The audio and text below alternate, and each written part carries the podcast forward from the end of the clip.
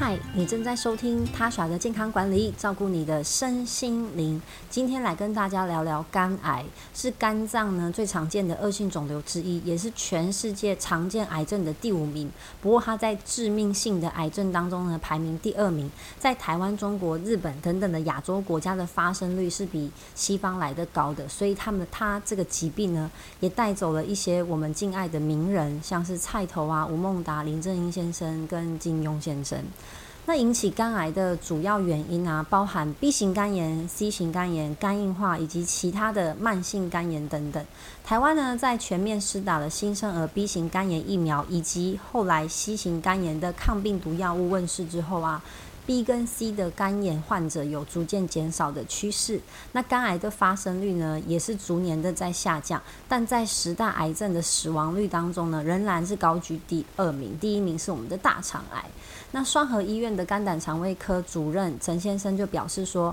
每年呢，大约有七千人因为肝癌而过世。在台湾，每四十分钟就有一个人是死于肝病的。所以台湾人就会有一句话说：“肝如果不好，人生就是黑白的。”因为刚刚前面提到的名人呐，当中的林正英先生，真的是我童年的回忆。那他在四十五岁就因为肝肝癌而很早就过世了，这也真的是很可惜。其实肝癌的治愈几率可以算是很高，但它通常很晚才被发现。任何的癌症啊，其实早期的发现，越早发现，当然它的治疗的几率就越高；越晚发现就容易扩散，那就会更难去治愈。好，那肝肝被大家称为沉默的器官嘛，所以嗯，也不是说其他的器官会讲话，而是呢，你非常难感受到肝癌的各种警讯，好，或是症状。那根据民国一百零六年癌症登记的资料显示啊，大约有两成的肝癌啊不是 B 肝呃不是 B 肝跟 C 肝所引起的，是脂肪肝。那目前台湾跟呃东南亚一些国家啊，或是癌呃韩国跟日本等等的东方国家，脂肪肝发生的率发生几率不断的在逐年的上升，现在大概是十五到四十五 percent，好越来越高了。所以大家这边听众，你自己呢有脂肪肝吗？轻度、中度或是重度？那脂肪肝是怎么引起的呢？其实当我们饮食当中摄取的热量过多的时候，除了你显而易见的变胖，哦，其实身体还会把啊我们吃进去多余的脂肪呢储存在肝脏，尤其是你吃进去多余的果糖，好，所以可能是甜点啊，或是饮料当中，或是水果，如果吃很多水果也是有可能啦。那肝当肝脏的细胞。积聚了多过多的脂肪之后呢，然后它超过了整个肝脏组织的五 percent 以上，就会被称为脂肪肝。那脂肪肝可以分成三个阶段，大部分都是没有任何的症状的，都是在健检的时候呢，照腹部超音波才发现说，哦，原来我有脂肪肝。好，所以就是轻度、中度、重度脂肪肝。那后期、中后期可能会引起脂肪性的肝炎。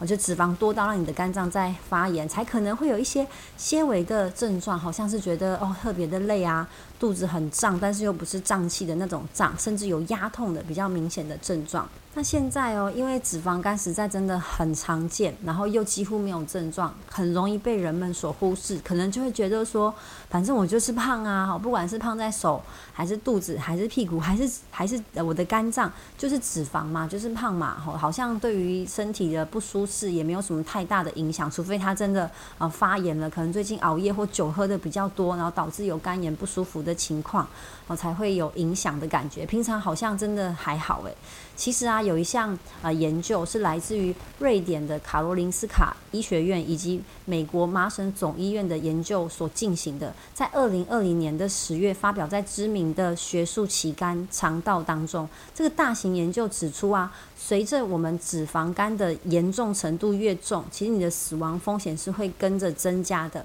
那即使呢，你只是轻度的脂肪肝，你的全因死亡风险会比一般人高。高达百分之七十 percent 哈，那如果是中重度脂肪肝的话，死亡风险呢会增加到百分之九十三。那这个大型的研究啊，是以大概一万多名确确诊为非酒精性脂肪肝的患者为受试者，他的研究时间很长哦，从一九六六年到二零一七年，平均呢，他呃，造访的年数是十四点二年，去追踪这些受试者的身体的状况。那最后呢，哦，有四千三百三十八名的脂肪肝受试者死亡了。所以呢，整体而言呢，相较于对照组，就是没有脂肪肝的民众来说呢，啊，脂肪肝的患者他全因的死亡率就是增加了七十到九十 percent。那如果呢，现在很多好，我最近今天看报纸啊，不是看报纸，我今天看新闻，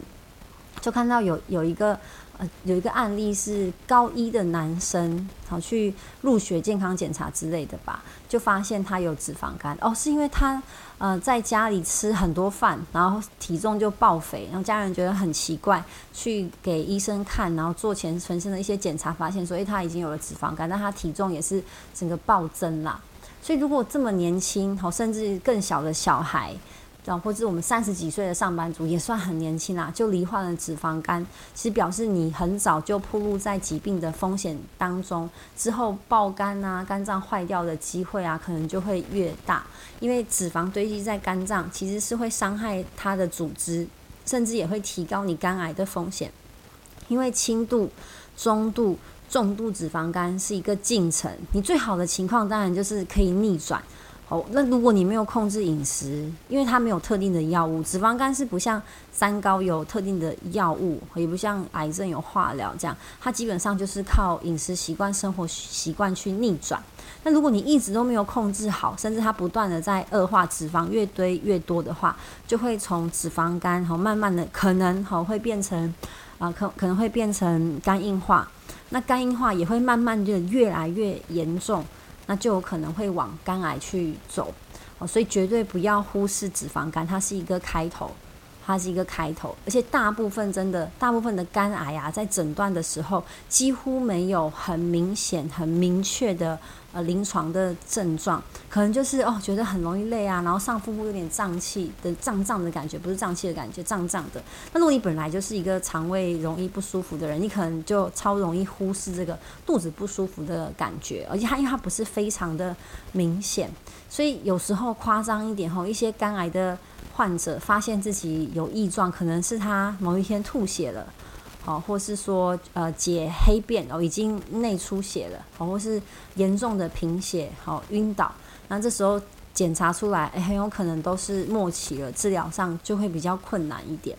所以大家绝对不要忽视肥胖这件事情，肥胖真的跟很多癌症有关系，其中有一个就是肝癌。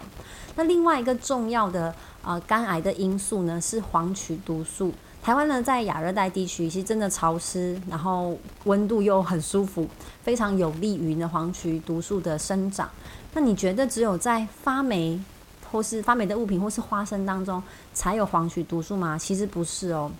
一般的五谷杂粮类啊、坚果啊、豆类啊、一些干货啊、新香料、腌制类的食物，哦，地瓜粉、面粉等等的食材，甚至咖啡豆。哦，都有可能会有黄曲毒素，只要是没有真空包装的，或是开封后没有放入冰箱，我们这样的湿度跟温度啊，非常让容易让黄曲毒素呢就默默的生长了，肉眼是看不到的。那你看到发霉的时候啊，那个是它已经泛滥成灾了。那如果呢，好，如果呃商人用受污染的这些五谷杂粮类变成饲料。来喂食像鸡鸭鹅鱼牛猪羊，哈，羊应该不会，羊是吃草，哈哈。那如果它如果这些鸡猪牛啊吃到这些受污染的饲料之后啊，它们的肝脏内脏甚至是啊鸡蛋跟牛奶，哈，也会有较高的黄曲毒素的产生。所以如果你要购买这些动物的制品，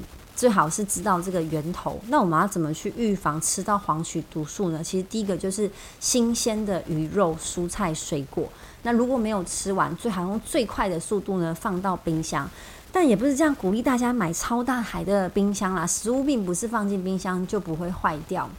一定要有先放进去的东西要先吃掉的概念。那如果发现食物呢发霉或是过期啊，整包都要丢掉哦，绝对不要只切掉发霉的部分，因为霉菌是有根的，所以你看到这个霉那个菌丝冒出来，它它可能根已经伸到整个食材当中了。总之呢，嗯，没有食物是值得我们拿生命安全健康去换的啦。所以甚至整袋里面哈，我之前是把一些水果放在一整袋不同的水果。那其中一个发霉，我跟你说，那整袋其实都要被丢掉。这样是最安全的，所以食物如果可以独立包装，然后尽快吃完，这样是最好的。那第二呢，是尽量少吃一些内脏类。最近冬天要到了，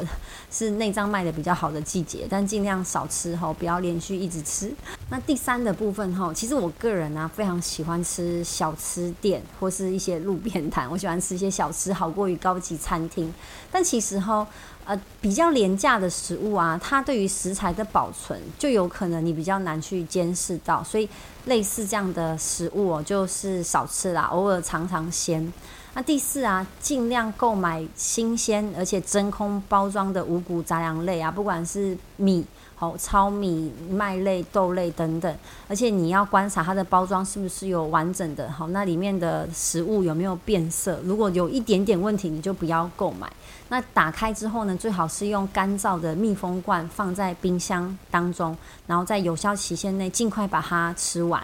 哦，这个是我们预防黄曲毒素的方式，绝对不可以偷懒。